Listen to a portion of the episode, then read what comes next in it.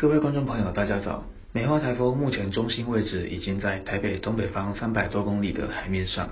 虽然海上台风警报在昨天傍晚已经解除，但残余的外围环流云系在昨天晚上仍然为大台北地区带来一阵阵的雨势。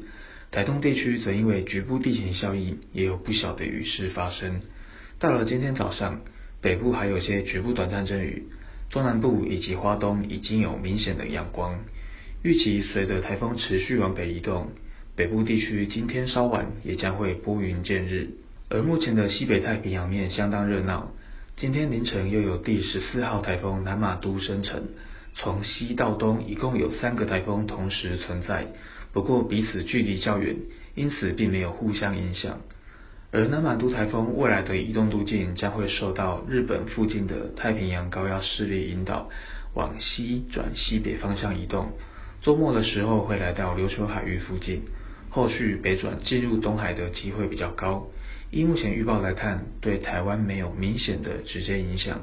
不过，台风发展跟移动的过程当中，仍然有相当多的变数存在，还是需要持续追踪观察。这个礼拜后续到周日的天气都比较类似，各地的水汽偏少，大多数时间可以维持晴到多云的天气形态。只有下午时段的山区以及东半部地区，还是可能会有热对流云系发展，可能带来局部的短暂阵雨影响。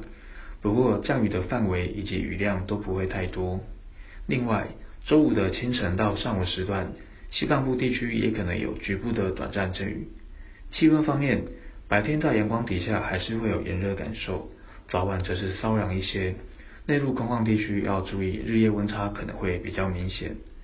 下周一仍是相同的天气状况，在往后的天气则要观察南玛都台风未来的发展状况以及动向如何，是否会为台湾带来水汽增多，或是持续带来北方的干凉空气而维持着稳定天气。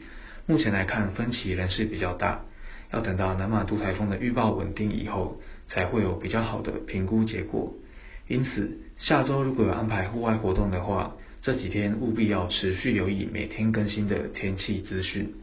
以上气象由天气风险欧同学提供。